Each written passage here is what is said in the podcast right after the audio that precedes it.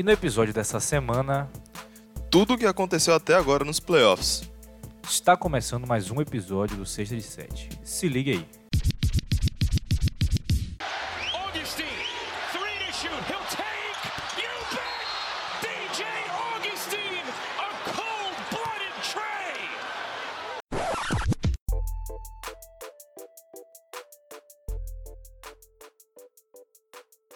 Saudações, caro ouvinte, seja bem-vindo a mais uma edição do podcast do Sexta de Sete, nossa edição de número 17, se eu não me engano, a primeira Opa. edição dos playoffs dessa temporada. Antes de começar o episódio, eu vou passar aqueles recadinhos que você já conhece. Nossas redes sociais são arroba sexta de sete, tanto no Instagram quanto no Twitter, quanto no Facebook.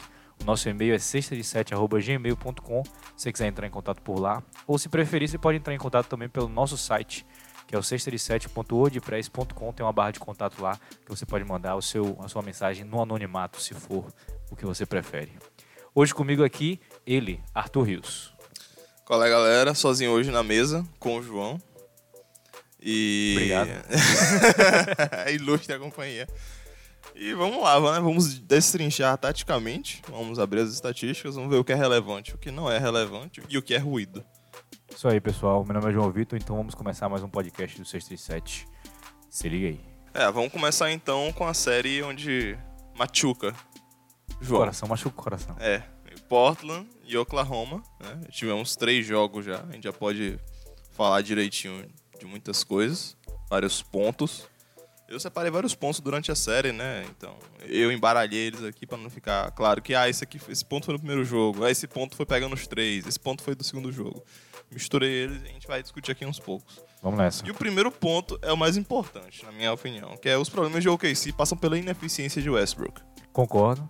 E não só a ineficiência de Westbrook, pra mim, passa pela ineficiência do técnico em domar a fera que, West, que é o Westbrook. A gente sabe que o Westbrook é uma das armas ofensivas mais poderosas da NBA, mas como qualquer coisa, ela precisa ser limitada. No caso, arma, né? No caso, ele precisa ser limitado. Por quê? A gente sabe que ele é um animal atacando a cesta. Ninguém consegue parar ele.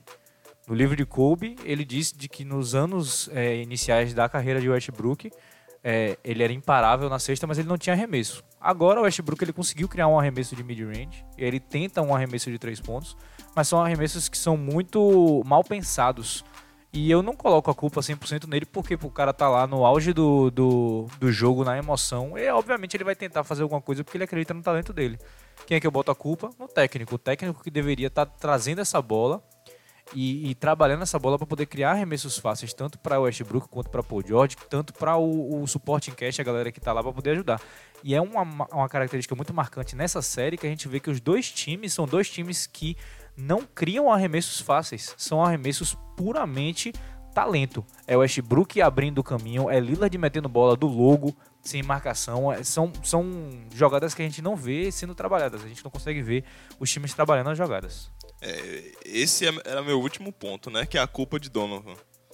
E só comentando aqui rapidamente, é que, tipo, cara, na minha opinião, o esquema, ele tá otimizado ao máximo com as peças que ele tem. Tem alguns problemas na execução de jogadas, Uhum. que isso não é 100% culpa do técnico, as jogadas estão ali, e aí você executa ou não. Sim, Por quê? sim. Porque você tem que dar liberdade pro Westbrook, que onde ele brilha, é quando ele improvisa, e o cara não sabe o que ele tá fazendo, nem ele sabe o que ele tá fazendo, mas ele faz, ele acerta. ele erra. Exatamente. E exatamente. aí o Thunder vive disso e, tipo, mas, tipo, a questão da otimização do esquema, a gente consegue ver que ano passado tá muito aquém do, do que a gente tem hoje. Eu acho que, tipo, o Thunder deu um passo a mais, né? Um degrau a mais do que a gente viu contra o Utah no passado. Se a gente parar pra pensar e colocar assim as peças na mesa e ver como é que tá sendo a execução. Que era Sim. ISO heavy, né? Ano passado, se a gente sentar aí pensar. Era, porque E tinha agora tem um, tem um mínimo de jogada ali, só que tem a tomada de decisão, a improvisação de Westbrook, que é onde é a identidade do time.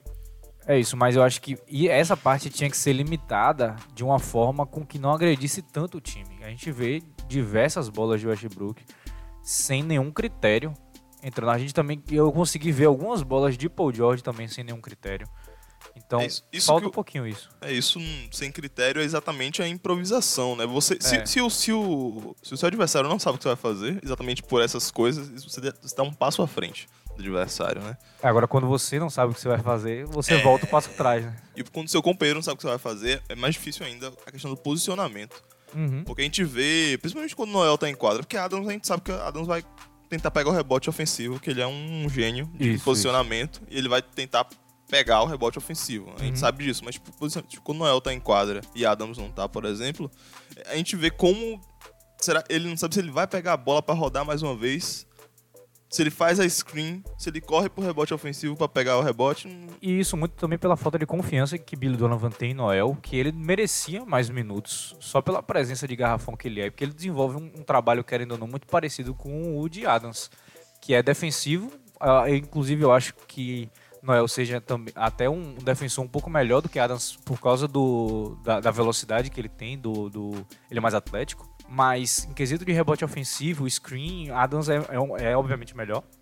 é, Mas eu acho que Noel merecia um pouco mais de espaço nesse, nesse elenco para poder fazer esse tipo de trabalho. E de resto, o problema dos dois primeiros jogos do Oklahoma foi a bola de três. Não conseguia acertar nenhuma bola de três. No primeiro jogo foi 15% e no segundo jogo foi 17% de aproveitamento. é o arremesso livre. No arremesso você tem que É. botar dentro. E aí tem aquele problema todo, não sabe se é, pô, o George tá lesionado, se ele não tá, porque ele vai jogar com kinésio tape no, no, no ombro. Como é o nome do negócio? Kinésio. sabe? Rapaz, sensual. É, é aquela. É aquela tirinha. tira, né? Dizem que é placebo. Ela. É que nem a Power Balance. Será? É porque. O pessoal diz que é. Deve segurar o músculo num lugar, porque ele coloca três diferentes, vai- um vai pra um lado, outro vai pro outro, vai no meio. Eu não assim. faço É ideia. bem- É bem, artístico o negócio. É, o que eu conheço dizem que é. Que é placebo. Mas de qualquer forma, é o que? Ele vai e ele arremessa uma bola. Ele vai lá e já mostra um desconf- um desconforto no É, ombro. gira o braço. É, aí quando vai na coletiva de imprensa, ele fala que não tá sentindo dor. Aí tá todo mundo assim, ele tá lesionado, ele não tá, porque ele tá chutando muito mal. Ele não tá jogando bem. O, o- o jogo 3, se eu não me engano, a maioria dos pontos dele foi de lance livre. É, apareceu no jogo 3, inclusive, é, acho que é, não lembro se foi a ESPN ou a TNT que colocou na tela, mas tipo, antes da, antes da lesão, Uhum. ele tava com 48, 44,8% de aproveitamento de quadra e depois da lesão qua- 40%. Tipo, é, tá, tá fora do intervalo ali, né, com o número de jogos que É. já teve depois da lesão. Sim. Então, realmente a gente pode falar que houve com alguma segurança que houve uma piora no desempenho. Então ele tá no mínimo desconfortável e no máximo realmente tá se desgastando ali. né? Pois é. Aí a gente tem que ver como é que o, o Thunder vai conseguir também fazer. É, porque você não pode ficar dependendo de um jogador só. E a gente viu no jogo 3 agora também, que quando apareceram peças como o Dennis Schroeder vindo do banco, o Jeremy Grant jogando bem também, o Thunder começou a desenvolver um trabalho melhor.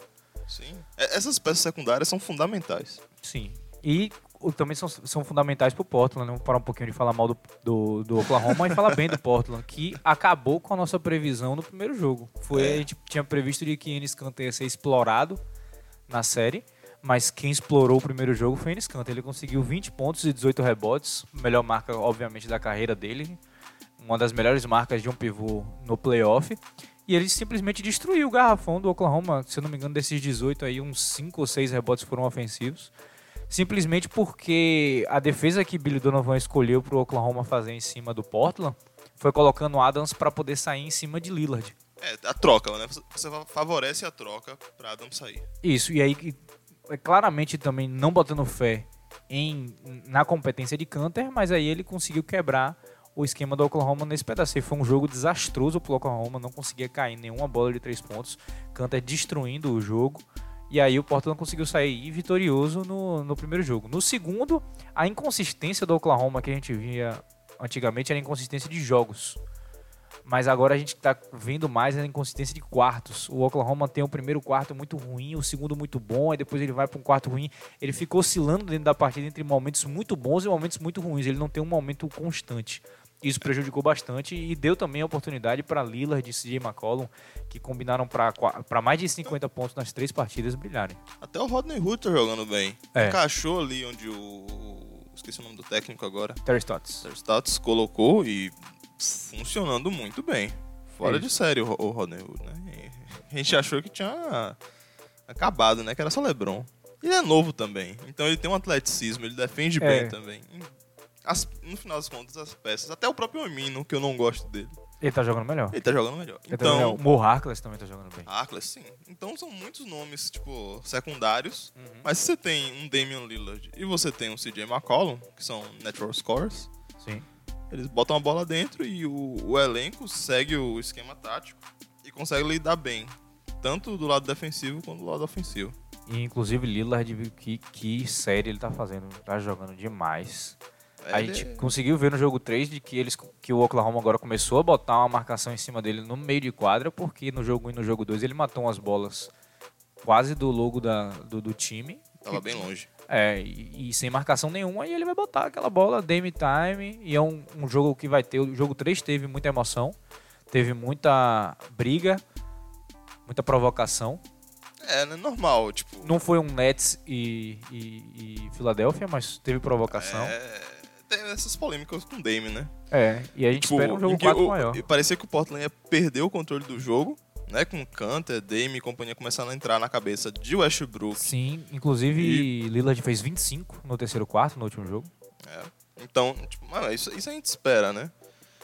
E- Mas, tipo, eu, eu sigo muito o que o, o Charles Barkley falou, né? No, no review da TNT, que it's supposed to be spicy. Sim. Era pra ser apimentado, é pra ser uma série Tem pegada. A gente quer isso, é entretenimento no final das contas, entendeu? Exatamente. E a gente E- tem dois caras dominantes em quadra. É o Westbrook e, e Lillard. Eles vão brigar ali o, o jogo inteiro. Exatamente, eles vão se marcar e eles vão brigar. Não, não tem como não, né? E aí no, no, no, no jogo 1, né? Na entrevista tipo, com o Paul George e, e o Westbrook, perguntaram da lesão de Paul- Paul George e o Westbrook responde next question, né? Ah, então, é, é. esse- esse- essa galera que coloca embaixo do, do pano a lesão de Paul George, né? Tipo, não a galera, mas tipo o time. O time não quer falar sobre. Tudo Uhum. bem, né? Mas acho que E o tratamento do Thunder com a mídia não tá muito legal nessa série toda. Nessa série inteira. foi um repórter de Oklahoma, eu acho que É, o, essa pergunta. o, o repórter do Oklahoma, que é o, o jornal lá, ele não consegue fazer nenhuma pergunta para Westbrook, Paul George, todo mundo, ninguém responde pergunta dele. Então é um tratamento meio ruim que o Thunder tá fazendo com a mídia. Eu não sou a favor desse tipo de coisa. Embora as perguntas às vezes sejam meio retardadas, né? É tipo, ah, você estava lá no quarto quarto, como foi chutar a bola final? Claro que foi escroto de bom, tá ligado? Claro que foi absurdo. Né? É tipo, mas mesmo assim eu sou a favor de que trate a mídia é, de uma forma respeitosa. Hum, Justo. E pronto, depois desse resumão aí que a gente fez sobre a série, você mudaria a sua previsão da série? Tá 2x1 pra Portland, né? É isso Hoje. aí. A gente, a gente, no episódio de previsão dos playoffs, a gente disse que o Thunder levava. Inclusive, a gente disse que o Thunder tinha chance de chegar com um momento muito bom no Oeste para poder brigar para chegar nessa final de conferência, porque ele pega o Spurs ou pega o Nuggets. Hoje você diria de que o, o, o Thunder passa ainda? Ou você colocaria o pé atrás? Não, meu pé está. Eu tô com os dois pés atrás. e com os dois olhos pra frente pra assistir o resto da série. É. Porque. É. Calma, for- falta- o, último, o próximo jogo agora é hoje, É em Oklahoma. em Oklahoma. Isso. Hoje, domingo, né? E tem muito aquela conversa de que a série só começa de verdade quando Exato. o time mandante. qu- Quando existe um roubo Quando de o mando. roubo. É. Quando, Quando você o- tá fora um de casa fora. Hum. e você ganha um jogo, né? Tem, tem esse imaginário popular da NBA. Isso. Eu não concordo muito, não, porque se você já tá 2x0, você tá 2x0. É, a série. e Quando o Oklahoma conseguiu botar um ali, a série já começou.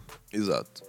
E agora com 2x1, a gente vê com os ânimos lá em cima. A gente tem que ver como o Paul George vai seguir a série. Uhum. Porque no final das contas depende deles dois. De Westbrook. Pô, Jorge. Westbrook não, não pode ser muito errático. E Paul George tem que meter bola. Ele, ele errou bola livre, inclusive. É isso. Ele, ele tá mal, ele tá mal. É, então ele tem que meter bola livre, marcado, de costas. tem que enterrar.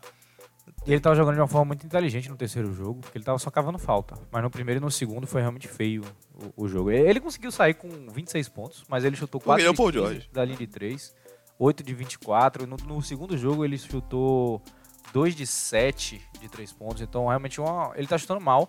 Mas ele continua botando 26, 27 pontos, porque o cara é um animal. Mas se pega ele numa streakzinha ali, ele consegue botar as bolinhas dele, prepara que ele vai vir pra mais de 40. É, o Westbrook também tá fazendo muito ponto por jogo, entendeu? Tipo, essa questão de pontuação, tipo, os dois estão produzindo, mas Uhum. tá errando muito, né? É, e tem o, o, o envolto também. o Seria envolto tem melhor você rodar a bola e deixar o cara arremessar até o cara ficar livre. É. Mas eu, nesse momento, eu diria de que o jogo mais importante da série vai ser esse de hoje. Ah, com- certeza. Esse jogo aqui O dá jogo um mais momento... importante é o próximo jogo. É, Geralmente. é, exatamente, é o papo de técnico, né? Mas eu acho que esse jogo é o mais importante, porque se o, o- o Portland roubar, ele decide, ele tem duas chances de decidir em casa. E se o OKC roubar, ele tem a chance de é, ir pro jogo 7. porque assumindo de que ele não vá conseguir roubar um jogo em Portland, se ele conseguir roubar depois. Eu ainda continuo achando de que o talento do OKC vai vencer o talento do Portland. Porque quando a gente vê as peças do OKC e as peças do Portland, a gente coloca na balança, eu acho que o OKC ainda tem um peso a mais. Mas eu decreto também de que o OKC, pra mim, não passa do segundo round. Eu acho que em questão de profundidade de talento, hoje, me incomoda muito ver Felton tendo que marcar Lillard. Aí eu falo, hum, se isso acontecer por mais de 10 minutos de um jogo, Acabou. esqueça. Que aí Lillard vai deitar. E aí não importa se você troca, você coloca Adams pra ele sair do garrafão, não importa o que você faça. É, Lillard vai brincar. Aí não tem como. Então, questão de profundidade, essa, profund... essa falta de profundidade, você tem um cara. Você tem que colocar Felton em quadra pra descansar o Westbrook. Schroeder. Schroeder- Você vai colocar Schroeder pra marcar Lillard também? É isso, eles não querem colocar Schroeder pra marcar, porque não quer abrir mão da ofensiva de Schroeder também, né? Tem toda essa questão. A gente pode sangrar um pouquinho aqui com o Lillard, mas a gente também não abre mão de estar batendo nos caras lá com, com o Schroeder. É, então, pra mim, o- a chave é Grant dar o step, dar o step up ofensivo, porque Sim. defensivo ele já tá. Ele incomoda, viu? Ele incomoda muito. E ele é grande. É, ele é atlético. Sim. Então, tipo, ele precisa dar um- uma contribuição maior ofensivamente, né? Inclusive que no jogo 3 foi o que, foi o que fez a diferença mesmo, foi ele. 18 Exato. pontos. Exato. E, bom, a chave do Thunder ganhar é essa. Agora, pra depois você pegar. Não importa quem você pega, Spurs ou Nuggets, né? A gente tá vendo que tá bem, tem que tá equiparado. A gente vai falar mais. Vamos falar do Nuggets depois. É. Então, vamos falar do agora. Agora eu acho que o Thunder tem capacidade.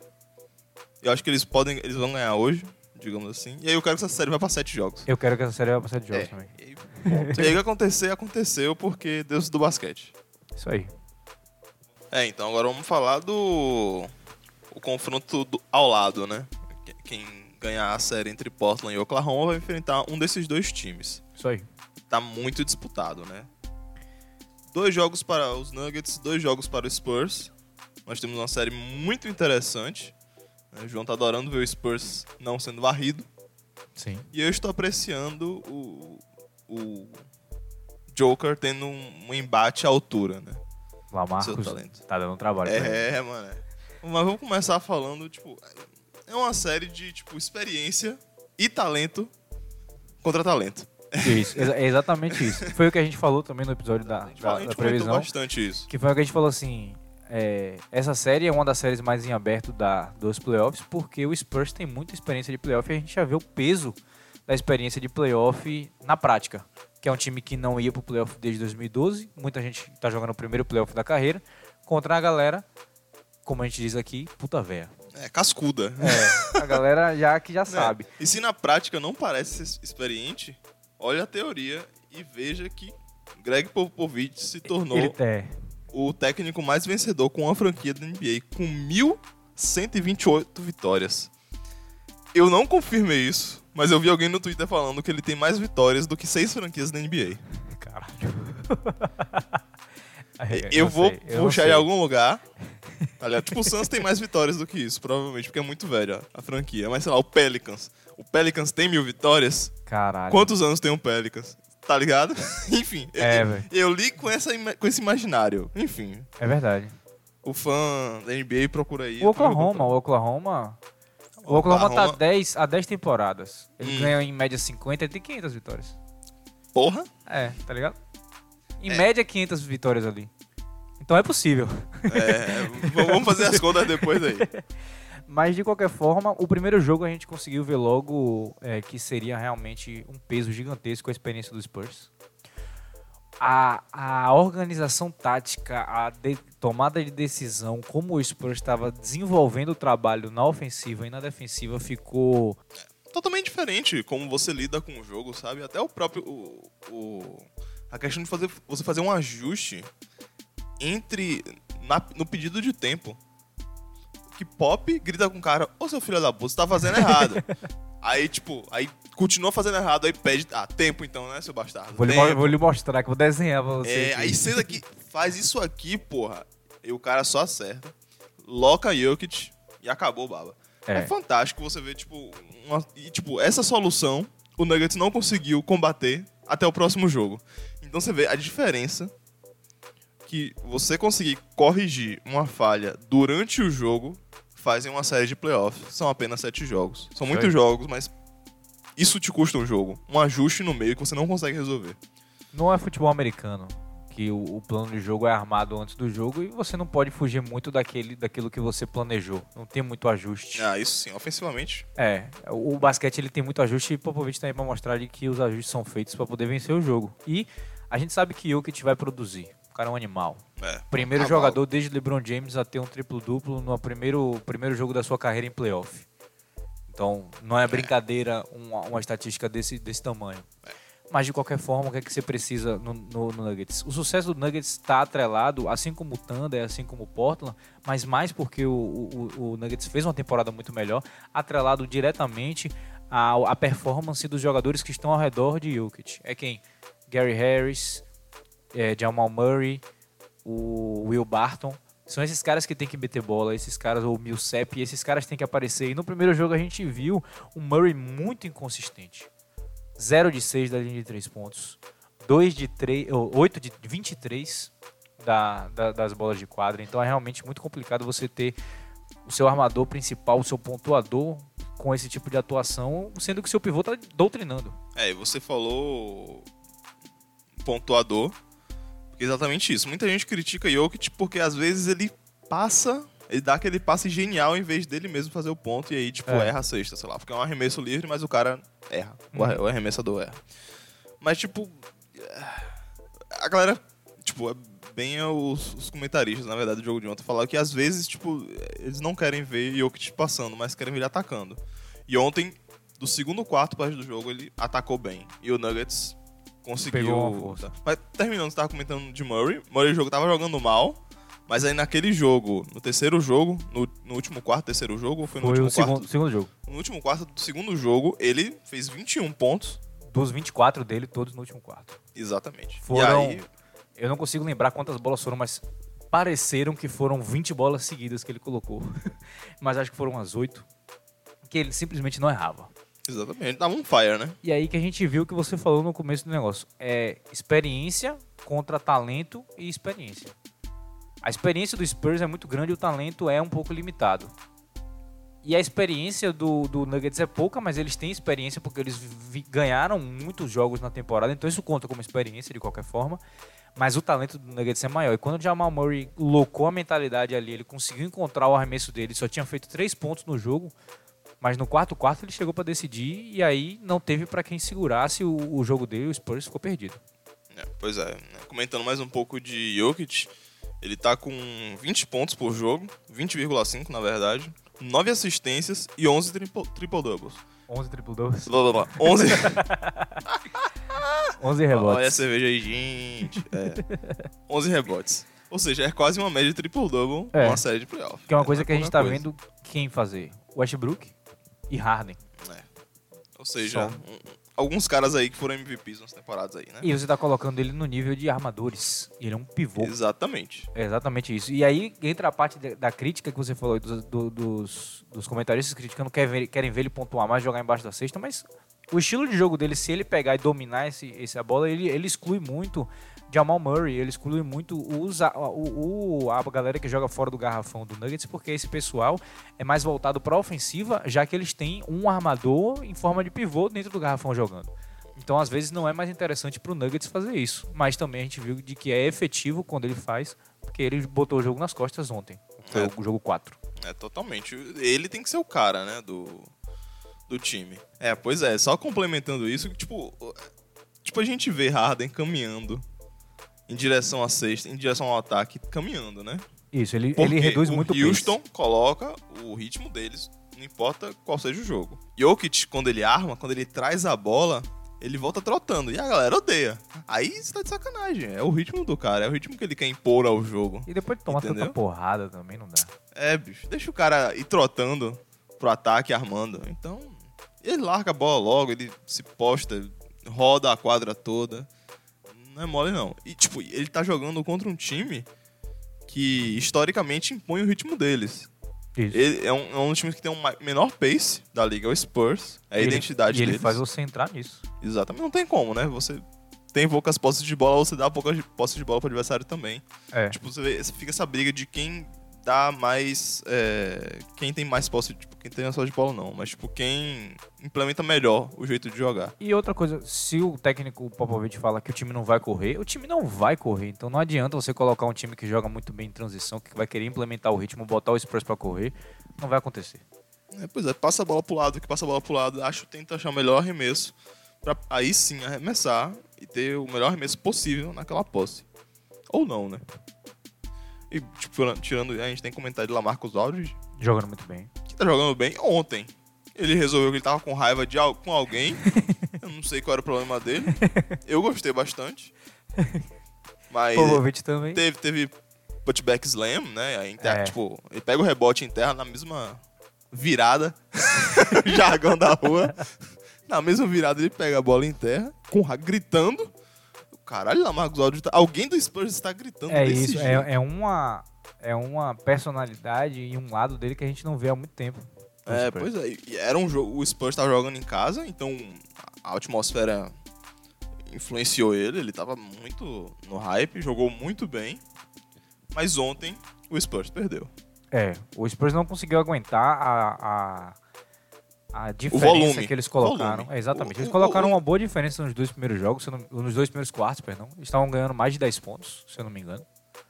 Mas realmente segurar o talento do Nuggets foi um pouco complicado. E no último quarto também teve aquela, toda aquela confusão. O momento do, do Spurs não conseguir encaixar.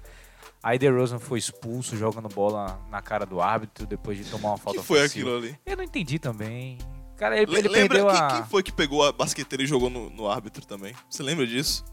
Foi Chris Paul? Não, não foi Chris Paul, não. Eu não lembro. Rapaz, é porque eu tô na Foi minha cabeça. passada na minha cabeça isso. tá confundindo o cara que pegou o tênis e jogou o tênis do outro e jogou na, na, na arquibancada e o cara que jogou o tênis no árbitro. Foi. J.R. Smith que jogou o tênis no, no juiz? Eu acho que foi J.R. Smith que jogou o tênis do, do, do outro no negócio. Ou foi J.R. Smith, eu tô com Draymond Green na cabeça também. É um, é um Ah. movimento que ele faria, mas É, eu não ok. consigo pensar. É, ok, tudo bem. Agora, mas de qualquer forma, perdeu a cabeça.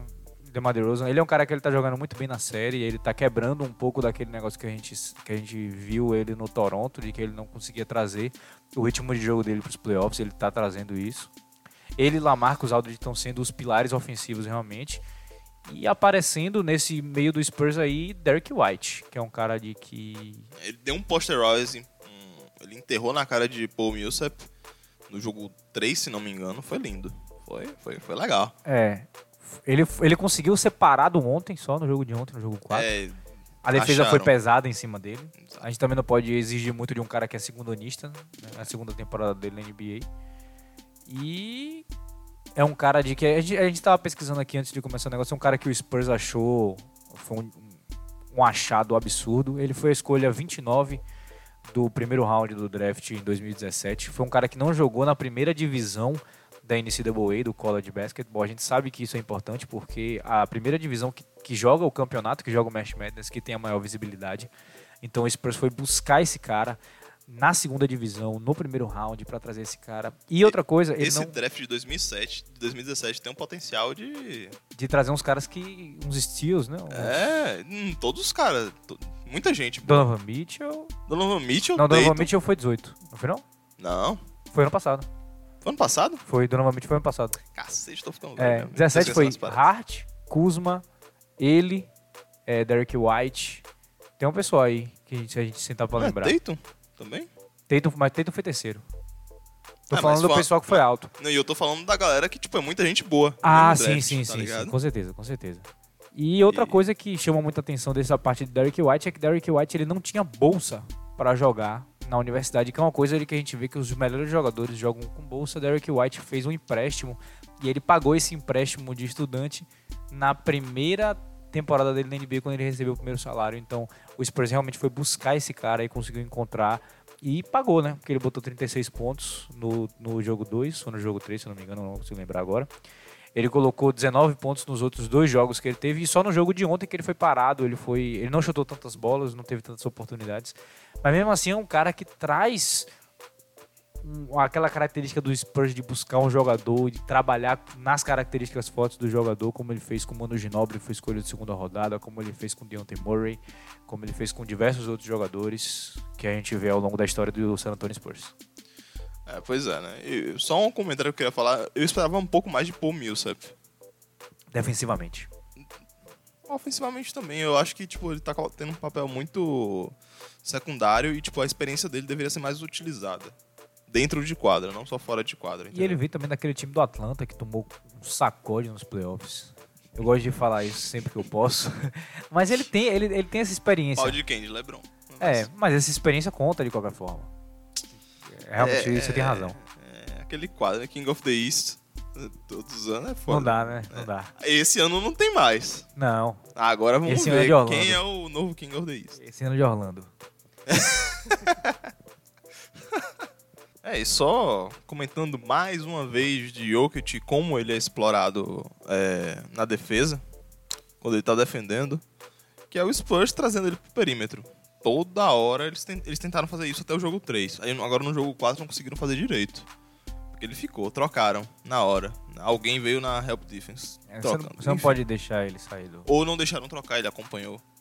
Porque querendo ou não, o Spurs não tem os melhores chutadores de três pontos do mundo. Eles só chutam. Eles têm um aproveitamento bom porque eles seleciona, É selecionam bem os É, arremessos. É, é- é o que falta no Oklahoma, essa parte aí. São, é selecionar os arremessos tão bem de que você tenha arremessos fáceis. E o, o Spurs dá show nisso. Eles têm também o Bertans, que é um chutador muito bom de três pontos, exatamente por causa disso, porque ele sabe aproveitar as oportunidades que ele tem de três pontos quando ele tá livre. Então, é isso que a gente tem pra falar do Spurs e do Nuggets. E, pra finalizar também, a gente tinha dito de que essa série seria bastante difícil no episódio da previsão dos playoffs da gente. E eu queria saber se você continua com sua, com sua opinião. Você acha ainda que o Nuggets passa desses Spurs? Eu acho que o talento maior vai pra- prevalecer. Principalmente agora que. Quem, tem, quem tem mando de quadra agora é o Nuggets, né? Se a gente parar pra pensar que tá, tá É, 2x2. tá igual. Eu, não sei se nem, eu não sei nem se a gente falou. A gente falou que tá 2x2? Falamos, acho Tá que falamos. 2 a 2. Você começou a primeira frase que você falou, acho que foi Ah, 2 ok. a 2 Pois é, então foi. Cada um roubou um jogo na casa do adversário. Isso. Não foi isso? Era, que inclusive era a vantagem do, do Spurs, que foi vencer o primeiro jogo dentro de casa. Ou fora de casa. E aí o Nuggets pegou o segundo, eles pegam, o Spurs pegou o terceiro dentro de casa e o Nuggets roubou o último agora, que foi o jogo de ontem. Por ter esse jogo a mais em casa, eu vou com O Nuggets. o Nuggets. Eu. Mas eu espero que vá pra sete jogos. É isso, eu quero, que, eu quero que seja uma série que vá para sete jogos. Eu quero muito ver como vai ser, como estarão os ânimos de Denver no nos sete jogos, no jogo 7. Como o Spurs vai segurar esse tipo de coisa com a experiência que ele tem. O meu coração me diz para poder apostar no Spurs e a minha mente diz que o Nuggets é a é a aposta mais correta. Mas depois de ver o Spurs jogando e depois de ver o jeito que eles conseguem segurar esse Nuggets o jeito que eles estão desenvolvendo, eu vou colocar minhas fichas no Spurs aí. Eu acho que o Spurs chega com esse upset aí no primeiro round e indo pro segundo round aí. Eu não sou o maior fã do Spurs, né? Também não. Mas dá um aperto no coração ver. que essa provavelmente vai ser a última vez que a gente vai ver Pop encostado no balcão lá, em Salt Lake City, né? Que foi o último jogo. Mentira, foi em San Antônio. Salt Lake não, Não. é. Seria San Antonio É, Antonio Nossa, Mile High, eu queria, eu queria falar Mile High, né? Mas enfim, você tá em San Antônio, tá ali encostado na bancada ali, pega aquele copinho que você imagina que é uísque, Mas é espera água. que é café, mas é água. e aí você vê ele bebendo assim e vendo o jogo de boa. Tá todo mundo de boa, aí, eu- aí tem um erro na defesa, aí tipo, tá todo mundo de boa, tipo, errou, tudo bem, vamos lá, galera. Errou, mas acerta para Pop. xingando. Vocês estão malucos, porra! Enfim, é, é dói o coração um pouco. É, mas é toda aquela parte. Ele, ele acho que ele ainda tem contrato. Mas é porque o pessoal falou muito de tipo. É, o Spurs ele tava muito desacreditado essa temporada, principalmente depois da saída de Kawhi. Então o pessoal falava muito de que talvez fosse a última temporada de Pop realmente. Mas, pelo que vem mostrando nesse time, pode ser bastante competitivo e talvez a gente tenha uma surpresa na temporada que vem. Mas de qualquer forma, vamos aproveitar enquanto a gente tem. Gostaria de que o Spurs passasse para esse segundo round. O Nuggets vai ter a sua janela aí de, de aproveitamento, vai poder Tem. competir bastante aí mais pra quando, frente. quando o Warriors for desmontado, aí a chance vai ser maior. Temporada que vem, eu ouvi experiência. temporada que vem. Opa! Mas é isso aí, então pra próxima série. Próxima série que a gente vai falar aqui agora vai ser o famoso Golden State Warriors contra o Los Angeles Clippers. Série a qual a gente falou de que ia ser um 4x0. é, eu, eu quero começar falando uma coisa. Quando os deuses do basquete lançam uma, uma maldição, eles lançam de verdade. Mas quando eles querem tirar, é esse o ponto que você vai falar? Não. Ah, não. Quantos jogos o Golden State estava na frente quando eles perderam aquela série pro Cavaliers? 3 a 1. 3x1. no jogo 2 dessa série, no meu lindo ano 2019, Ué. Por quantos pontos o Golden State estava na frente? 31. é, mano. É, tô falando. mano. Isso aí é a maldição. Deus do basquete. É, eles, aparecem eles brincam com a gente, eles brincam com a gente. E foi uma coisa que a gente falou, a gente falou de que a esperança da gente de acontecer um, um roubo, de repente, um jogo para poder deixar essa série um pouquinho mais interessante, se partiria de Patrick Beverly e partiu de uma forma é, fora do normal, que foi entrando na cabeça de Duran, comprando um apartamento lá dentro e realmente morando lá, porque ele conseguiu tirar Duran, conseguiu tirar o time do, do Warriors do sério naquele jogo. E em verdade seja dita, foi mais vitória do, do, do Clippers do que derrota do Warriors, embora o Warriors tenha apagado depois de que abriu 31 pontos. Parou de jogar defesa, parou de jogar ataque. Foi um jogo que eu dormi, porque eu não acreditei. Eu acho que uma grande porcentagem dos fãs de basquetebol também não acreditaram. Que é um jogo, é um jogo tarde, um jogo na Os Costa brasileiros Oeste, foram dormir. com certeza. Os alemães nem acordaram. É. Fica realmente muito complicado nesse tipo, porque é um jogo muito tarde e É, mano. o Golden State Warriors estava massacrando o jogo, então eu realmente não acreditei. Eu tive que ver o jogo depois para poder ver. O banco do Clippers é sem palavras. Lou Williams, Montrezl Harrell, absurdos. Então, Eu queria comer, eu queria comer, vo- é, eu queria começar é, a gente falar dessa série e falar que o maior vencedor da- dessa série, independente do final, a NB é a NBA. ah, eu pensei que você ia falar. Não, não.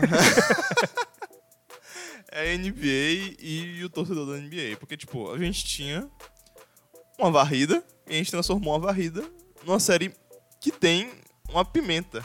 É, Entendeu? Então, o mínimo que a gente vai ter é Beverly enchendo o saco de Duran. E eu estou satisfeito com isso. eu estou muito satisfeito com isso. Inclusive, foi um, um- um- um movimento ousado da parte do Clippers de colocar Beverly em cima de Duran. Deu certo nos dois primeiros Vamos, jogos. vamos- vamos contar a história pra quem não viu. Por Jogo favor. 1. Beverly enche a porra do saco de Duran o tempo inteiro. O tempo inteiro. E Duran não faz post em Beverly. Por quê? Porque Porque sim. Porque, primeiro, tem toda a questão de, tipo, Charles Barkley falou no programa dele, falou lá no programa da TNT, falou que, tipo, ah, você tem que fazer o post-up, né? você Sim, não sim. pode deixar um, um, um anão te marcar desse jeito e não fazer um post pra meter bola pra dentro. Não é que você consegue marcar a cesta na cabeça dele toda hora. Mas tem um problema. Aí o, o Kenny falou que, tipo, tem um problema da- do centro de massa, né? Você fazer um post num cara mais baixo, em que a concentração do peso tá um pouco mais abaixo, é difícil você se equilibrar. Então o movimento vai ser diferente. Tem- É. Tem, alguns problemas técnicos com isso. Mas, tipo, ainda assim é importante ele não ir pro post, tipo, porque ele vem e fala quem ele é. Ele é, Kevin- ele é o Kevin Durant. Foi na entrevista que ele deu, né? E Você ele joga do sou. jeito que ele quiser, exato. É, é outra coisa. E aí também a gente viu que, tipo, não é, talvez não seja interessante pro Warriors, porque vai quebrar o esquema. O Warriors não é esse tipo de, de time que vai ficar explorando o Beverly o tempo todo. E a gente sabe também de que seria da estratégia do, do Clippers, não, ser, não sairia de Duran. Então, Duran vai fazer todos os pontos do time? Não vai. É.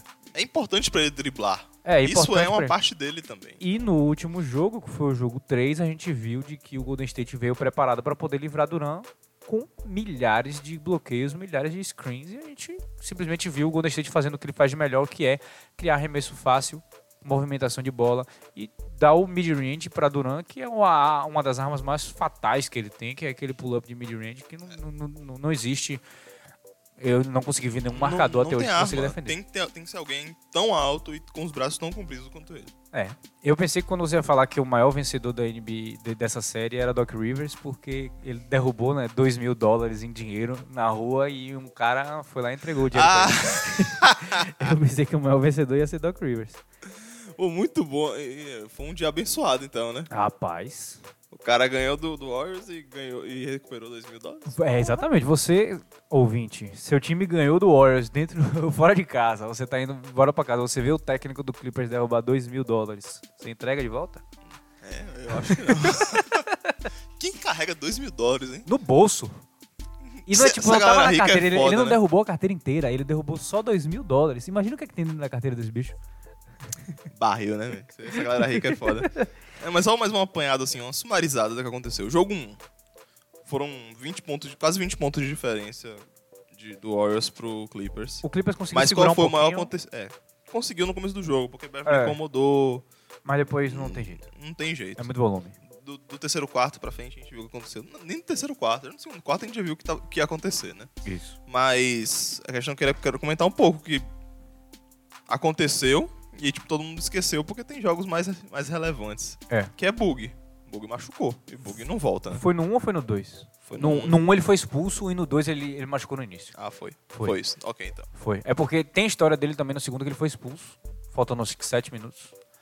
E no 2 é exatamente o que eu ia abordar, que era o, o bug. Ele machucou o quadríceps, rompeu o quadríceps. A perna. É. Machucou a perna. É, acho que foi a mesma lesão que Tony Parker teve há dois anos atrás, se eu não me engano.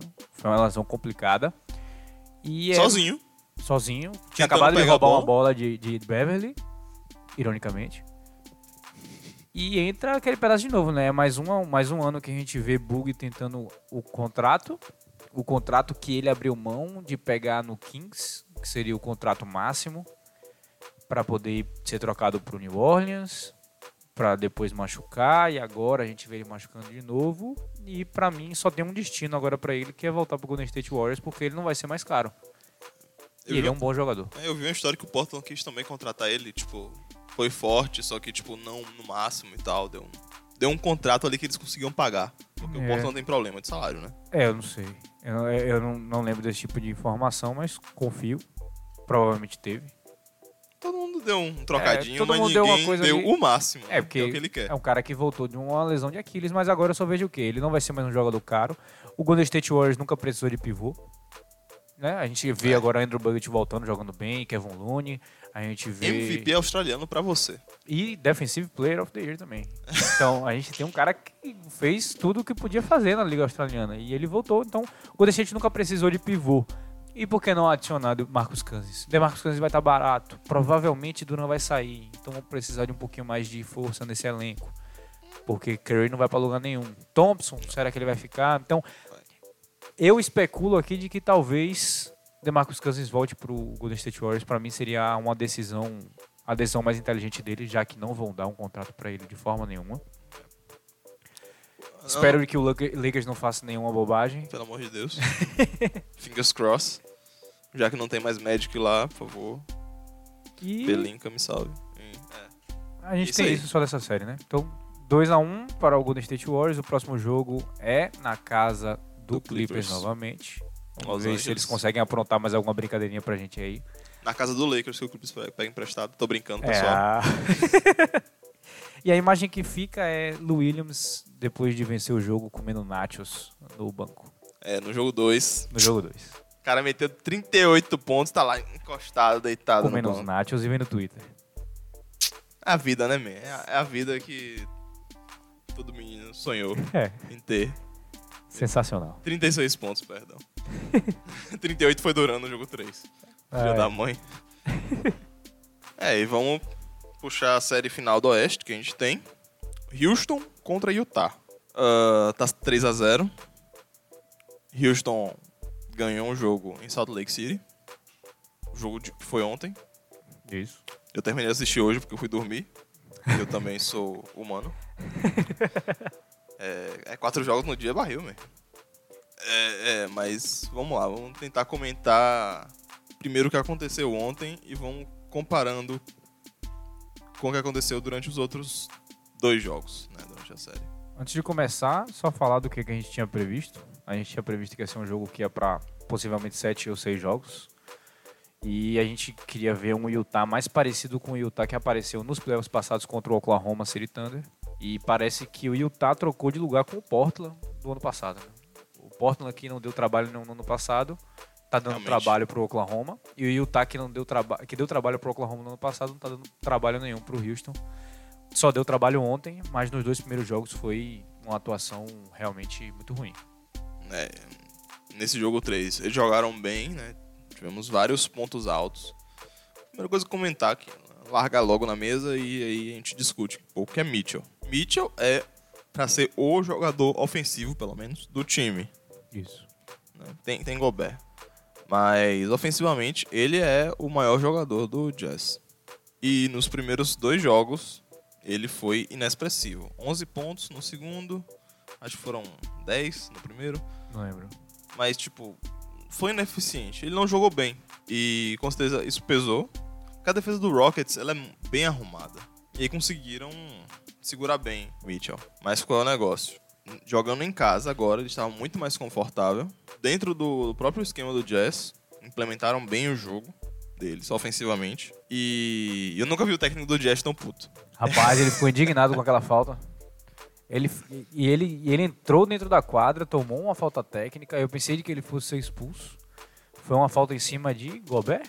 Não, não foi uma falta em cima de Gobert, ele ficou indignado. Enfim, vamos comentar agora um pouco do- dos, dos jogos anteriores, né? E como eles defenderam Harden nos dois primeiros jogos. E pra gente comparar com o jogo de ontem. É, vamos começar nos dois primeiros jogos. O plano do Jazz, obviamente, foi sempre parar Harden, que é a maior arma ofensiva do Houston. E para parar Harden, você tem que fazer uma defesa que ficou muito marcada na temporada regular, que é a defesa que o Milwaukee Bucks conseguiu fazer em cima do Houston. Foi uma partida icônica porque o Milwaukee mostrou mais ou menos ali um, um- um planejamento, um rascunho de como seria feito no playoff para poder marcar o Houston. O Utah tentou fazer a mesma coisa. Quer fazer o que com, com Harden? Você vai dar o lado direito para ele, mas não é inclinar o seu corpo um pouquinho para ele fazer o lado direito, não. Você vai ficar na direita dele para que você não dê Na esquerda. espaço. Na, é, na esquerda dele, você vai dar à direita. E você não vai dar espaço para ele fazer o step back. No jogo de ontem, a gente viu coisas que a gente não viu nos dois primeiros jogos, que foi, foi Royce O'Neal, Ricky Rubio marcando Harden algumas vezes nas costas de Harden. Porque você não quer que ele tenha o step back de três pontos. Você quer que ele faça o quê? Que ele infiltre, tente É, um floater. Gobert vai estar lá. Exatamente, tente em cima de Gobert. A gente deixa você tentar quantas Só que vezes aí você tem quiser. Gobert, mas é o que o Houston fez nos dois primeiros jogos. Ponte aérea pra capela. Exatamente, você traz ele e você tenta fazer. ah, Mas aí o que é que teria feito? Um ajuste defensivo em cima de Capela. Foi o que o Robin Lopes, o Robin Lopes não, o Brook Lopes estava fazendo muito bem nos jogos de Milwaukee. Mas o Utah. Que é você encurtar a distância, chegar, ficar mais próximo da cesta. Isso. E aí você poder tomar a decisão no último segundo Isso. possível. Você fica próximo o suficiente de Harden para não deixar ele infiltrar e distante o suficiente para poder pegar o passe caso ele tente o passe. Então é, é muita disciplina que o Utah não estava tendo. Outra coisa que você vai fazer é fazer Harden tomar decisões difíceis. Por exemplo, ele vai entrar, a gente sabe que Harden não tem o mid-range. Ele não gosta de chutar o mid-range. Não é da filosofia do time. Então, ou ele chuta de três, ou ele dá o floater, ou ele passa a bola. E foi uma coisa que apareceu muito ontem, que foi no jogo 3, de você eh, fazer o Harden eh, tomar decisões difíceis. Muitos turnovers dele, muito- muitos passes, muitas jogadas de que não iam para muita coisa, exatamente por causa dessa tomada de decisão de que o Utah estava forçando e finalmente conseguiu implementar. Além disso tudo, né? Da, você resolver a tática, tem você jogar numa das piores arenas pra se jogar na NBA, né? É, já teve polêmica, todo, ninguém gosta de jogar nessa arena. É realmente uma arena complicada. Mas que a gente viu que, tipo, Harden com certeza teve problemas. Teve problema de falta no começo, né? Isso. jogo. Com oito minutos já tava com duas faltas. Uhum. E D'Antoni não tirou ele, mesmo assim. E é, o- e é o seguinte, meu querido, meu, meu querido e minhas queridas. Se o melhor jogador adversário tá com duas faltas e não, não tá nem na metade do primeiro quarto, e o técnico não tira ele, é sua obrigação Fazer a terceira. man, botar ele pra só jogar. Tipo, não precisa forçar a fazer post e tal, que o juiz não vai marcar.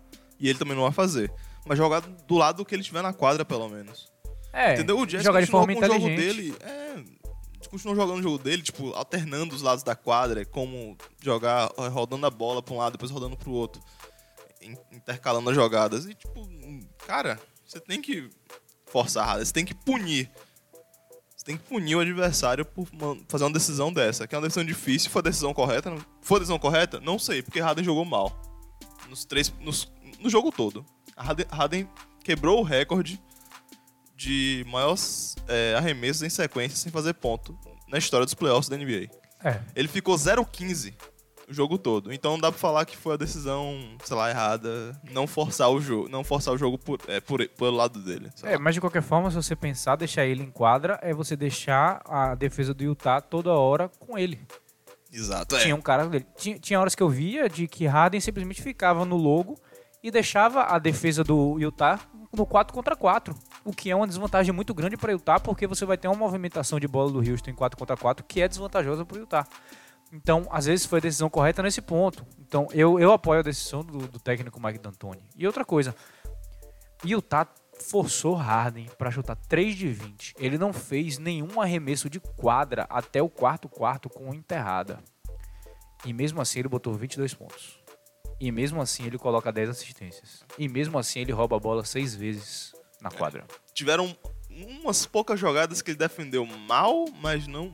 Teve um- uma jogada que ele não voltou rápido porque ele tava reclamando, mas faz parte do jogo ficar reclamando lá com o juiz enchendo a orelha dele. Faz parte do jogo e como faz parte do jogo do Houston. É, reclamar. vamos combinar também que os juízes deram umas faltas pro Utah, né? Meio estranhas, né? É. Eu achei que. Teve um- umas pro lado do Houston também que não foram marcadas. É, do- em cima do Utah, que foi, é um, foi um meio estranho essa partida. É, foi. Principalmente na arbitragem, eu achei estranha a partida. Pro lado de Utah. Não sei o que, que os torcedores estavam gritando pro juiz também, mas. É, é- é complicado fazer qualquer. Comentar a arbitragem nessa É. altura do campeonato. Principalmente contra Houston, né? Eu. É, Que é aquele negócio, você falou. o- o- ele ficou quanto? 3 de. 20. 3 de 20 e fez 22 pontos. Se ele não fez cesta de quadra, 14 de 16 no lance livre. exatamente. Então é ponto demais no lance livre. Ele foi pra linha bastante, porque ele sempre vai.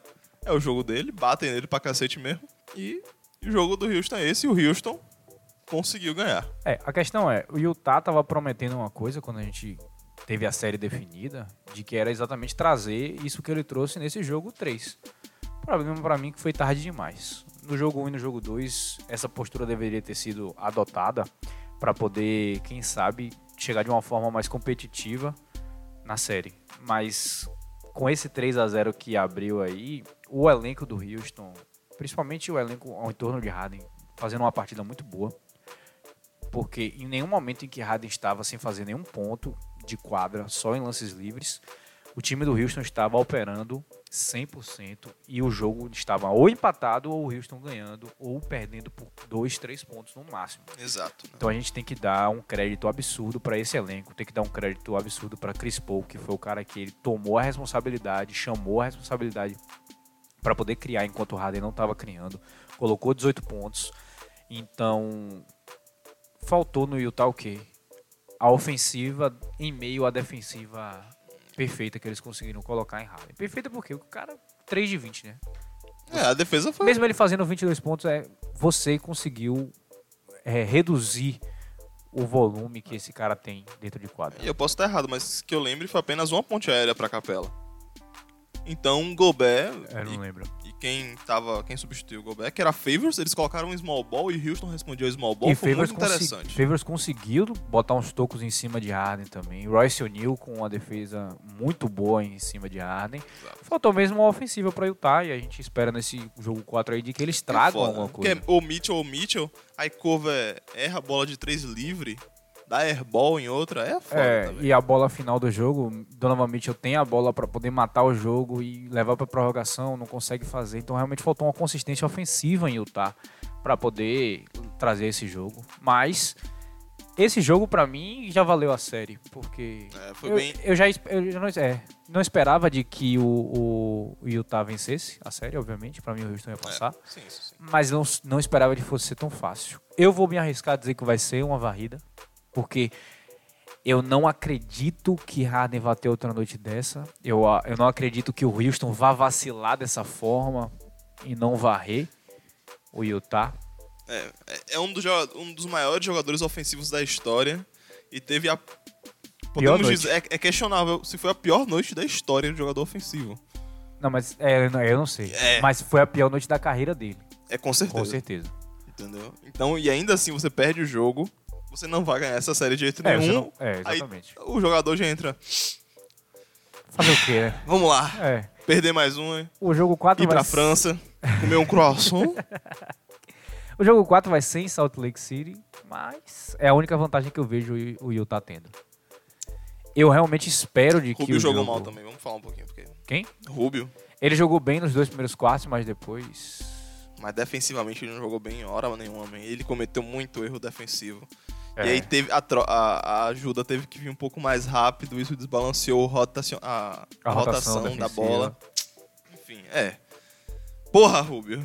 É. Errou bola de três também pra caralho, cara. Ele nunca foi um chutador, na verdade é Ah, essa. mas ele que meteu botar, bola mas contra o. Oklahoma ano passado, hein? Pois é, a gente esperava o quê? A gente esperava esse jazz, a gente esperava esse jazz. E vamos esperar de que ele ressurja das cinzas no jogo 4. Quem sabe leva para um jogo 5, só para poder a série ficar um pouquinho mais prolongada, um pouquinho mais divertida, mas eu acredito que o Houston não vai vacilar dessa forma, de que ele vai capitalizar o 4 a 0 e partir pro próximo round. Cansar o Houston também pra eles não pegarem um. Não, pra gente não ter um Texas Ball no- nos playoffs. Não, porque o Houston pega o Golden State. Ah, é? É. Ah, então tá de boa. Então, Passa logo, de- Deixa logo. eles passarem descansados. Vamos logo, meu. Vamos logo. E agora partindo para a Conferência Leste, com aproximadamente 55 minutos de podcast, vamos dar uma corridinha aqui para o podcast não ficar muito longo. Então vamos falar das, dos dois times que estão dominando é, essa Conferência Leste em, sentido de números. Né? Porque um time só está dominando em quesito de basquete, é o Milwaukee Bucks, que abriu 3 a 0 em Detroit. Mais uma previsão que a gente conseguiu acertar, mas também Isso. Quem não acertaria, de que o Grego e sua equipe vem destruindo o que restou de Detroit. Por que o que restou? Porque Blake Griffin estava machucado, conseguiu voltar no último jogo, mas não consigo ver esse Detroit fazendo nenhum tipo de cócega em cima de do Grego ou de sua equipe. É, eu não tenho esperança alguma. Os jogos, os primeiros dois jogos. Eu não sei se porque eu assisti o primeiro. O segundo eu vi os highlights, não vou mentir. Quando eu descobri que não tinha Blake Griffin. E agora? No Com o Blake três, Griffin, com o eu, Blake Griffin. eu Foi tenho uma chance, interessante. eu uma chance, Foi interessante os primeiros minutos. mas depois eu me decepcionei. Exatamente. Por quê? Porque o time é ruim, pô. É. Vá, vá, xingue. Eu sei que você quer. Não, é Você quer colocar a culpa em alguém. Ninguém Não, não, a eu não quero colocar o culpa em ninguém, eu quero dizer de que esse jogo aconteceu no sábado.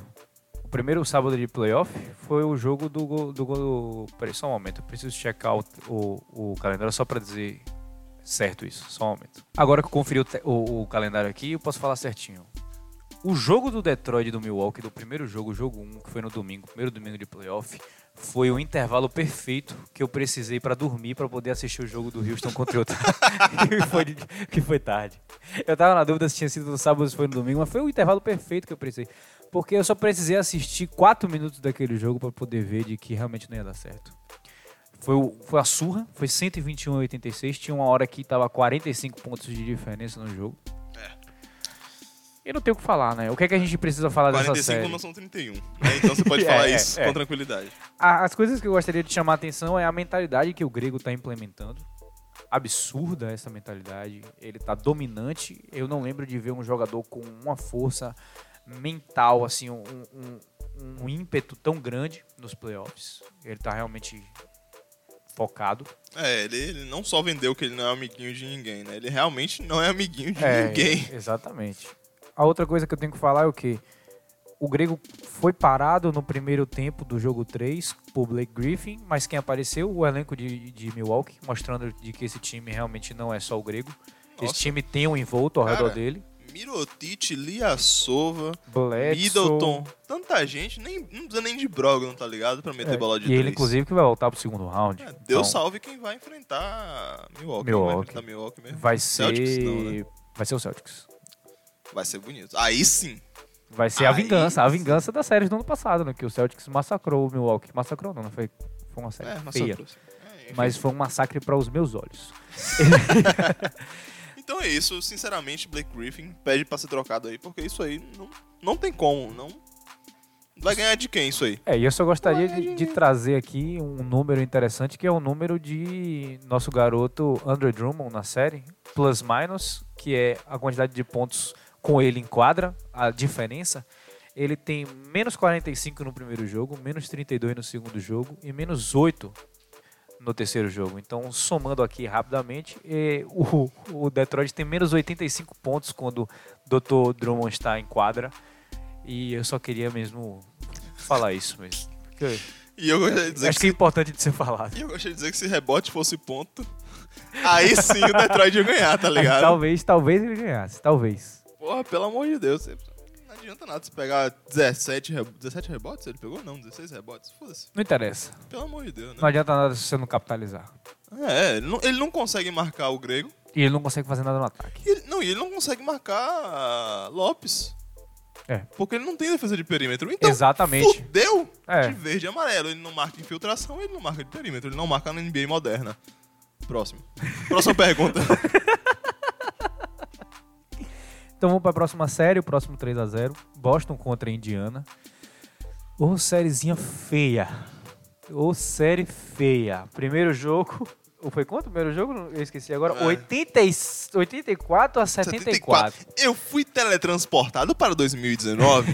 Do, não, 2009. Foi exatamente. Chega confuso. que jogo truncado. Que Meu jogo amigo. físico. Eu lembro do jogo 3, eu acho, de Celtics contra Lakers.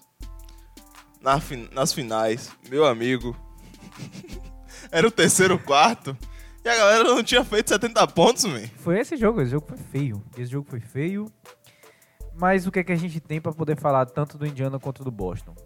Tô gostando do, do- da distribuição de bola do Boston, uma distribuição de bola que a gente não vê desde o início da temporada. O pessoal pontuando mais. A gente tem a, a- a- o aparecimento de Jalen Brown, a gente tem o aparecimento de Kyrie Irving aparecendo bem.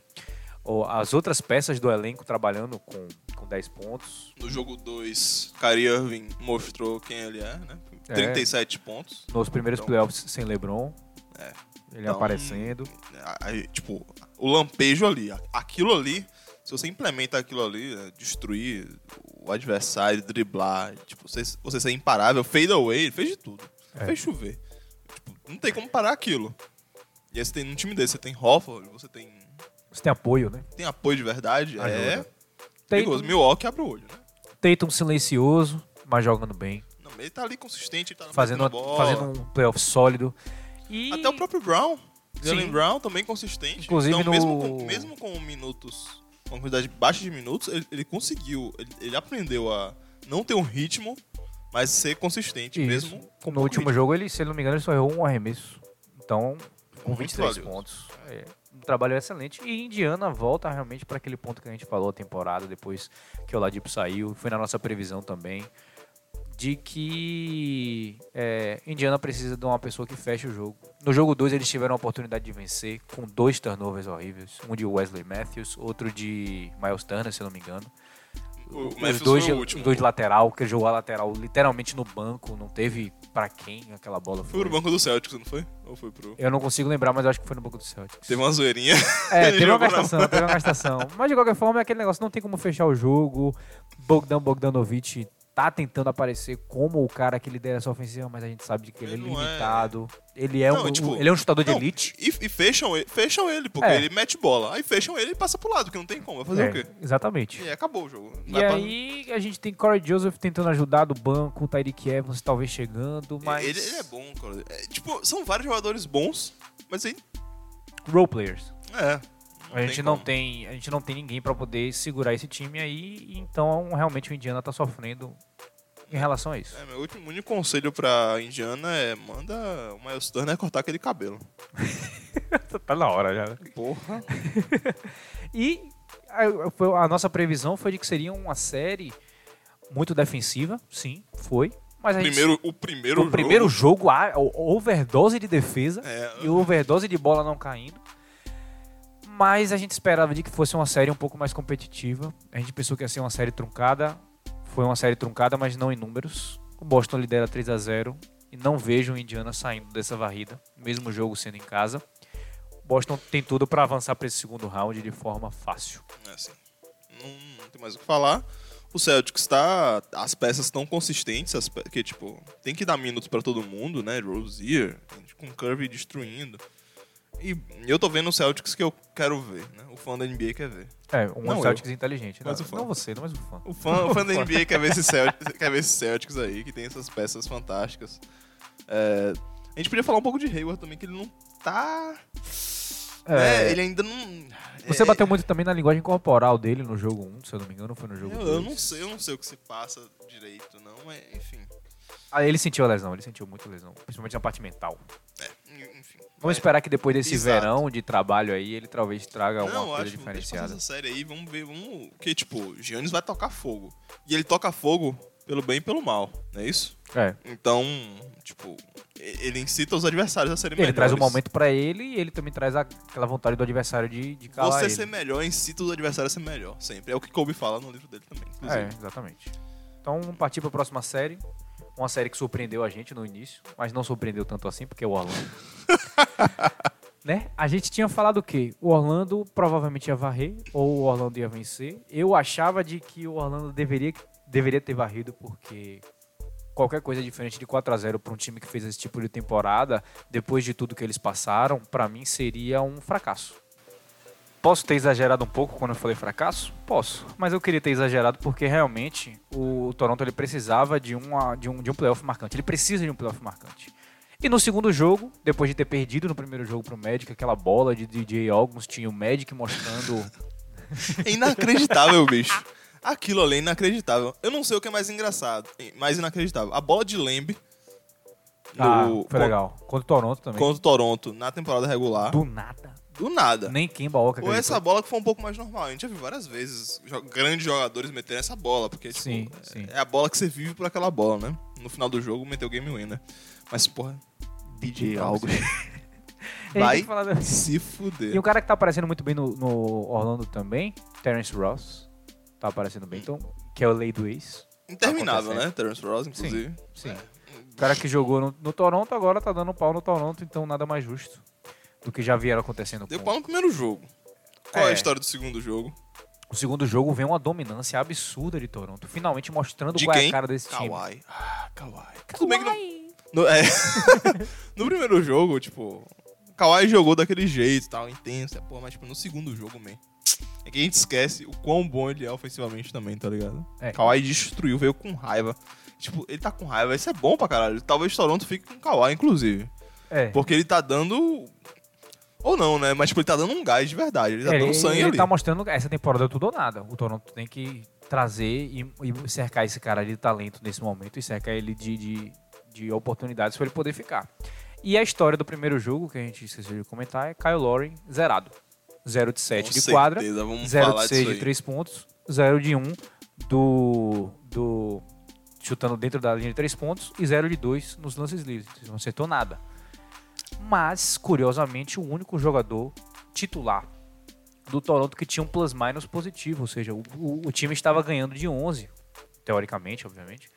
É, o time jogava melhor quando ele estava em quadra. Por quê? Porque ele é um cara que, mesmo quando ele não fez Organiza. pontos, ele criou oito assistências, ele criou sete rebotes. Ele pegou organiza, né? Ele, ele é o organizador, né? Exatamente. Então eu tô aqui hoje para defender Kyle Lowry. Não, você não tá. não faça isso comigo, não. Hoje eu tô aqui para poder defender ele. Não, mas eu, eu tenho realmente que falar de que a gente se baseia muito em números para poder trazer as coisas sobre o basquete. Não, ruim. ó, fo- Mas o impacto dele vai além disso. Ah, com certeza. Tudo bem, ele, ele é um. ele- a principal função dele dentro de quadra é organizar o jogo, com certeza. Isso eu concordo 100%. Isso.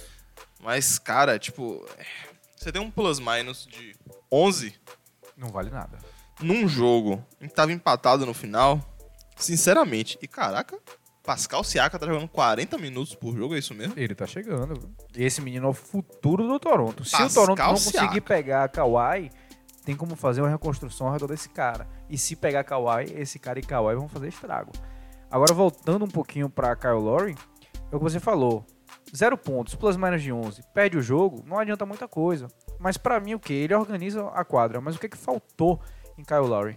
Atacar a cesta, cavar uma falta, procurar um É, contato. Você precisa sair. Você precisa sair da É. inércia, tá ligado? 0 de 6 da linha de 3 pontos. Ele chutou todas as bolas de 3 pontos, menos uma, menos uma bandejinha lá que ele tentou e não conseguiu. Obviamente, não vai ser toda bola que vai cair. Então, procura uma, uma bola fácil. É o que a gente vem batendo com o Houston lá, que errou 27 bolas de 3 pontos seguidos na final contra o Golden State. Se a bola de 3 não tá caindo, vai fazer o quê? Vamos procurar um contato, vamos entrar nessa, nessa, nesse garrafão, vamos cavar uma falta, vamos trazer o jogo, o momento do jogo pra gente. Kyle Lowry devia ter feito isso. Fez isso no segundo jogo, meteu 22 pontos.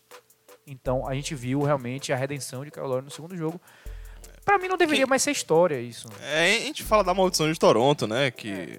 Porque se a gente parar pra pensar, na primeira rodada do ano passado, o DeRozan destruiu. O DeRozan jogou muito bem. Pra perder pro Cavs depois. E ser varrido. É. Mas.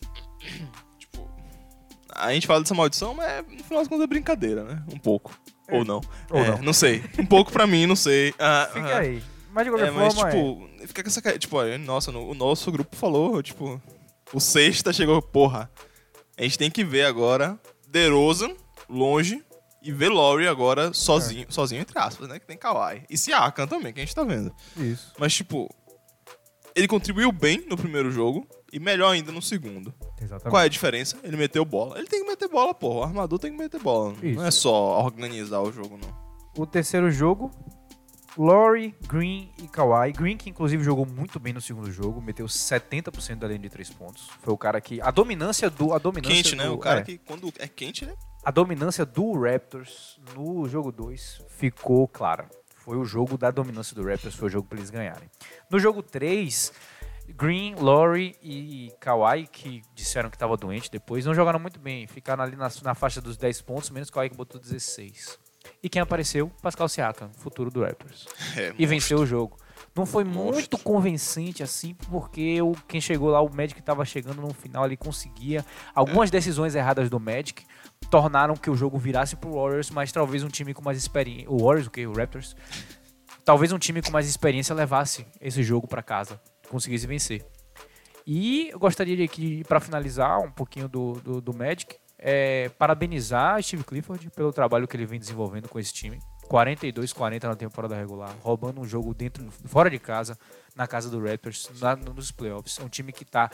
É uma ameaça da linha de três pontos. Vucevic A jogando defesa muito é bem. agressiva. É. Ele tem identidade de E ter uma defesa tem a identidade agressiva. dele defensiva, exatamente. É, então, então, Isso é, um- bom. Tem uns drawbacks, né? Tem, um, tem uns, uns empecilhos a defender É, mas também agressivamente não- desse é. jeito, mas tipo, se é a identidade, se funciona na maioria dos casos, você tem que continuar. Tudo bem que você tem que se adaptar, mas ao Aham. mesmo tempo você não pode perder sua identidade ao se adaptar, entendeu? Exatamente. E aí é, é um trabalho que está sendo muito bem desenvolvido. E Só comentando um pouco mais do, do Raptors, posso só trazer a questão de Marc Gasol, né? ele que errou a bola Hum. que poderia vencer o primeiro jogo. É, pois é. E nesse último jogo, no terceiro jogo, ele teve uma quantidade de minutos bem menor, né? Ele jogou 26 minutos. Isso, 26 minutos. É, e, tipo, como o Raptors, né? Lembra a temporada passada, o melhor banco da NBA? Não é mais o Isso. melhor banco. Mas ainda é um Porque banco- trocou banco todo sólido. mundo. É. Porque all-in, né? Por Margasol, inclusive. Uhum. E Margasol, na minha opinião, tá jogando muito bem. Ele tá fazendo as screens safadas. Ele tá defendendo o Vucevic muito bem. Exatamente. Então, tipo, contra Vucevic, ele consegue defender bem.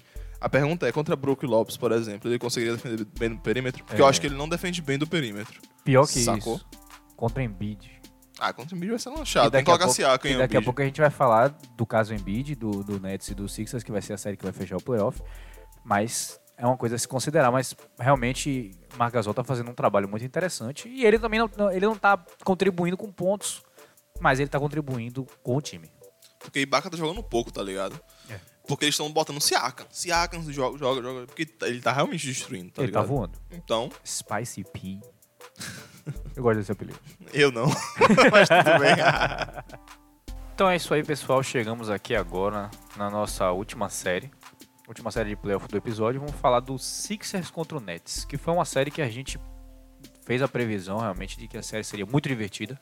Seria a série para você apresentar a NBA pro seu amigo. E o jogo 4, com certeza, foi esse jogo emblemático para você apresentar para um amigo ou para uma amiga NBA. Jerry Dudley contra Simmons. A gente vai chegar aí mais ou menos como chegou essa, essa rivalidade. Mas vamos voltar aqui um pouquinho pro jogo 1. O jogo 1 gostaria de apontar o que o Brooklyn conseguiu fazer para poder parar os Sixers e conseguir roubar esse primeiro jogo fora de casa. Que foi o quê? A defesa que Brooklyn implementou, o esquema defensivo que eles implementaram em Redick, em Simmons, eh, em Embiid, que foi exatamente o que conseguiu garantir a vitória para o Brooklyn, não de maneira fácil, obviamente, mas de uma maneira mais convincente do que a gente pensava que ia acontecer. É, porque vamos- é, são cinco caras que metem bola, né? É, No, os starters do, do Seven Sixers. isso. Vamos, é. Simmons, Redick, Butler, Tobias Tobias Harris e Embiid. e Embiid. Então são cinco caras que metem bola. Primeira coisa que eles fizeram defensivamente é acabar aquela screen manjada De Embiid com pra- o J.J. Redick. Exatamente. Eles estavam travando o J.J. Redick, que o J.J. Redick Acabar- não conseguia. É, J.J. Redick não conseguiu fazer nenhuma bola de screen É nesse jogo. nesse jogo, no primeiro jogo. Ah, tá, só no sim. primeiro jogo. Eles também não deixaram Tobias Harris entrar na série. Foi um cara que conseguiu entrar na série só na segunda e na terceira, na terceira partida. E Embiid estava um pouco meio, meio off no jogo. É, o jogo foi bem estranho. Você É. que não viu, né? Pode comentar o, o caso do celular, né? É, foi a, a filha do Amir, Amir Johnson tava doente. Doente. E aí hospital, ele e parece. Embiid vendo o, o celular no banco. O que é compreensível, porque a sua filha tá doente, mas também não é compreensível, porque o profissionalismo tem que reinar, esse negócio todo. É, e ele acabou indo pro é banco uma regra, depois. É uma regra, na verdade, da. NBA, né? É, ele acabou indo pro vestiário depois, porque ele não foi antes pro vestiário pra verificar tudo aquilo mais. Mas o que, que eu gostaria de trazer nesse jogo 1 foi o que? O Nets rouba o jogo, Levert jogando bem, Jimmy Butler salvou a pele do, do, do Sixers nesse primeiro jogo, carregando o Sixers no, no final do, do segundo quarto e no início do terceiro. Sim. Mas depois o, a, a, a defesa do Nets muito bem postada, o talento do Nets, um time muito divertido de ver jogar. Vai ser um time que vai tá aí pra entrar nas cabeças do leste daqui a alguns anos, nos próximos anos, a gente vai ver. É um time que vive pela bola de três pontos, né? Você tem um É. Dinwiddie, Jinkwick, Spencer Jinkwick. DeAngelo Russell, Joe Harris. Joe Harris que chegou metendo três bolas de três seguidas já É, pra poder não. esquentar o jogo. Inclusive não apareceu nos outros jogos, mas a gente sabe que ele é uma arma. Sim. É, foi, um estancamento pro, com, com o Harris, no caso, né? É. Porque, tipo, você bota a bola na mão de Russell, que não é um passador exímio. E aí a gente tava comentando durante o jogo, né, que o Westbrook, que o Westbrook fez. Que o Russell não... passador. Eita! que o Russell é muito mais é, um chutador do que um passador, né? Uhum. Tipo, é, questão, questão de ser armador, né? Um armador puro. Ele chuta muito mais do que passa a bola. Mas ele, Só que no é. último jogo agora ele passou umas bolas bem. ele é um jogador, Legais. eu gosto dele no instinto dele, no Exato. instintivo. Quando ele trabalha, ele bota o marcador aqui atrás das costas dele, controla o marcador e ele sabe o que ele quer fazer. Hum, Aí ele, hum, ele sabe o que ele, quer ele fazer sabe com o que o ele quer marcador fazer com o atrás. É. marcador atrás. Aí ele sabe decidir muito bem, ele sabe se ele vai infiltrar, se ele vai passar a bola. Jarrett Allen tá sempre ali pra pegar uma ponte. Ele é muito bom nesse tipo de decisão. Agora, quando ele tem que pensar um pouco mais, trazer um improviso pra questão do passe, já fica um pouquinho mais difícil. Ele é um cara mais ofensivo quando se trata dessas bolas. Mas ele é um cara que vem desenvolvendo um trabalho realmente também muito bom. É, O próprio Allen também, né? O, pivô, que tá tendo o, o árduo trabalho de marcar Embiid. Sendo, No jogo. sendo um dos pivôs mais magros da liga também, né? Botando contra um dos pivôs mais fortes da liga, que é o Embiid. É, você, no, no segundo jogo, que não teve Embiid, o... o- é, foi no segundo ou foi no terceiro que não teve Embiid? Foi no jogo. terceiro que não teve Embiid. O Brett Brown implementou um, um esquema fantástico e que o, o Nets não esperava. Foi, e o Nets teve muita, muita dificuldade de criar as oportunidades de arremesso fáceis. Exatamente. E aí, roubaram... Pega, roubaram não, né? Porque tá, tudo bem que tava, na- tava em Nova York já a série, né? Mas de qualquer Mas- forma, era pra ter sido um jogo do Brooklyn. Era pra ter Exato. sido um jogo do Brooklyn. Era um Como- momento que o Brooklyn poderia ter virado a série e trazido a série pra eles. Porque Exato. sem Embiid. E a gente vê realmente como o Embiid aparece fazendo a diferença no jogo de ontem, que foi o jogo 4. Por quê? Teve a expulsão de Jimmy Butler. Daqui a pouco a gente chega por quê e todo esse negócio. Mas de qualquer forma, o Embiid estava sempre lá dominando o garrafão, botando bola. Não interessa o que estava acontecendo, terminou com mais de 30 pontos, mais de 10 rebotes, jogando uma bola que ninguém conseguia parar ele. E foi ele que manteve o, o Philadelphia sempre competitivo até o último quarto, quando eles tomaram a liderança. E, E aí nunca mais olharam pra trás. É, mas tipo, é a importância de você ter Embiid. Embiid tem que ser o cara do... Do mesmo jeito que eu falo Kyrie tem que ser o cara do Celtics, Embiid, tem que ser o cara do 76. Porque bem em cima, né? Não, Não é. é cara, não. Eu vou, eu vou parafrasear o meu ídolo, chamado Hum. Jared Dudley. Ele é um excelente jogador na transição, mas no meio da quadra para o final, ele é mediano. Gostaria de usar outra palavra da língua portuguesa, medíocre. É, pois é. Não, ele foi exposto no, no- no primeiro jogo e no segundo jogo. Sim. Mas no segundo jogo ele foi. Não.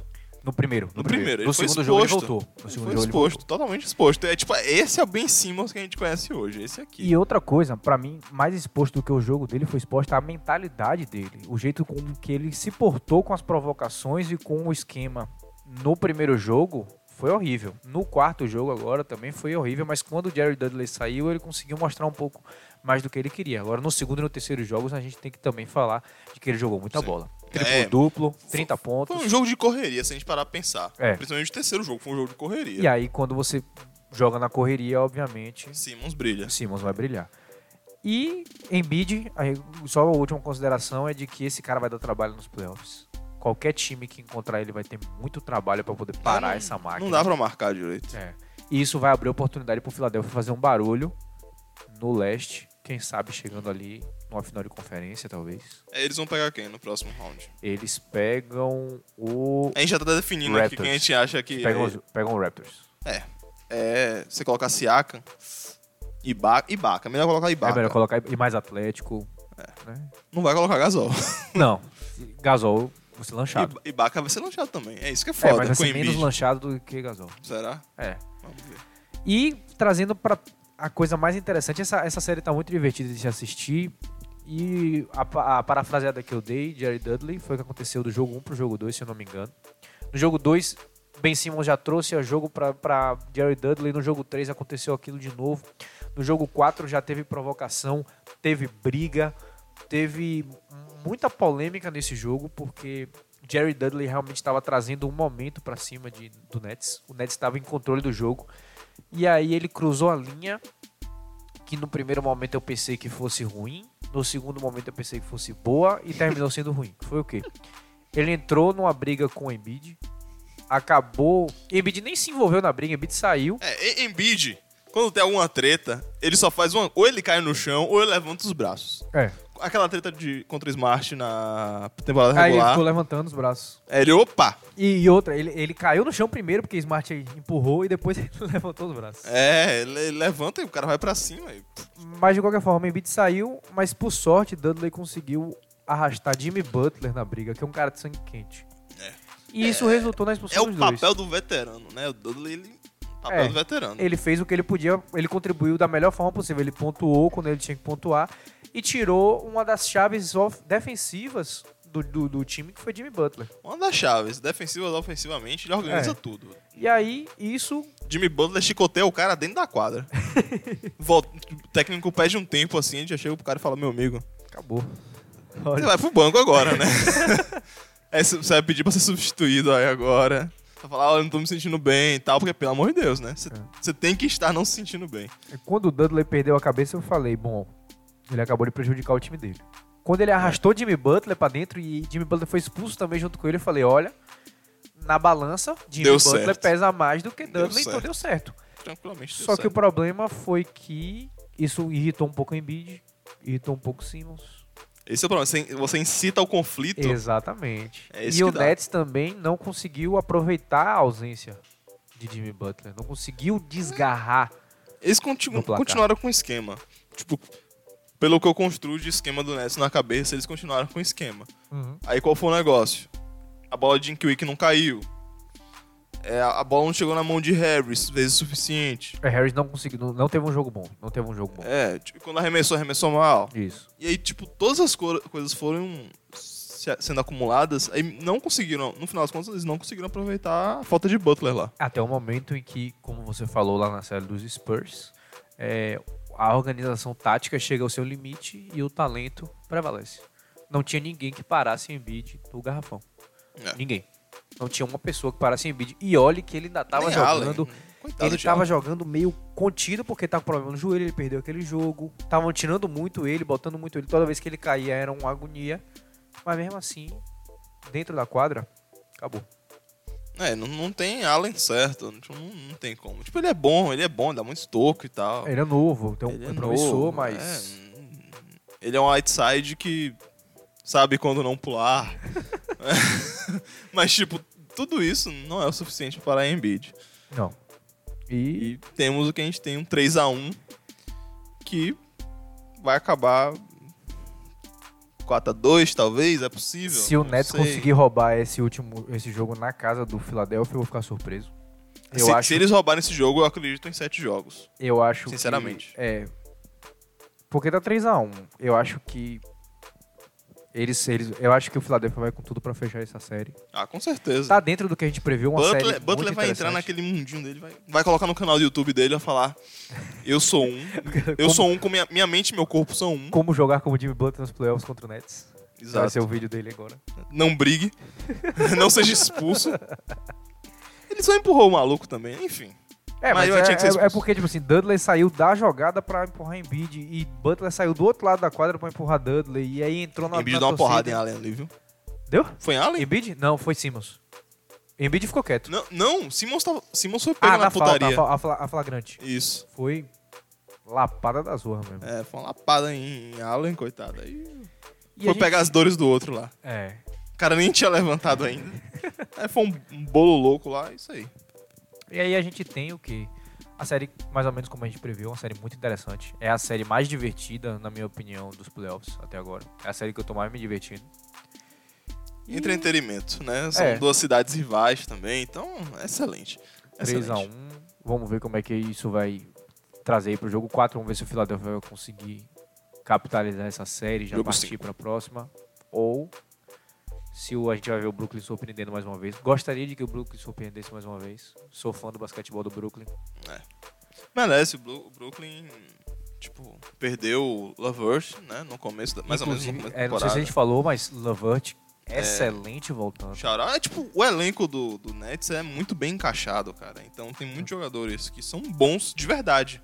Tipo, Jim, Jim Weary sai do banco, mas ele é. Ele, Joga muita bola. é, ele tranquilamente poderia ser titular Joga nesse muita time. bola. E Lavert voltando de lesão, aquela lesão absurda de assustadora. E mesmo assim ele desenvolvendo um trabalho muito bom. Então, só esperar o que, é que os deuses do basquetebol têm preparados mesmo pra gente nessa série aí, que tá uma série muito legal.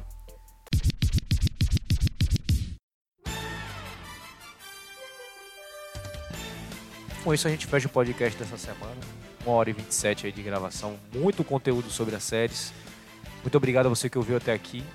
Nossas redes sociais são sexta, arroba sexta e sete em todas as coisas, Instagram, Facebook, é, Twitter.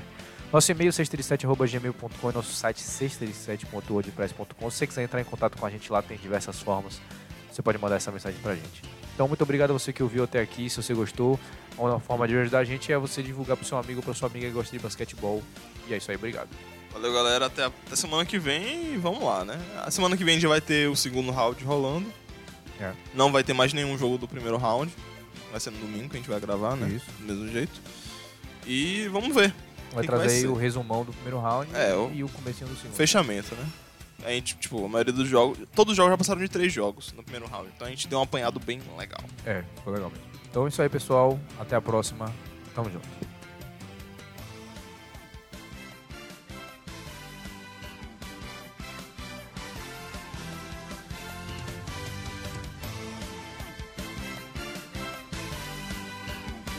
Everybody shooting and scoring. So I'm not gonna let, I'm not gonna get in the way of the game because, you know, I want to have a little back and forth with Patrick Beverly. I'm Kevin Durant.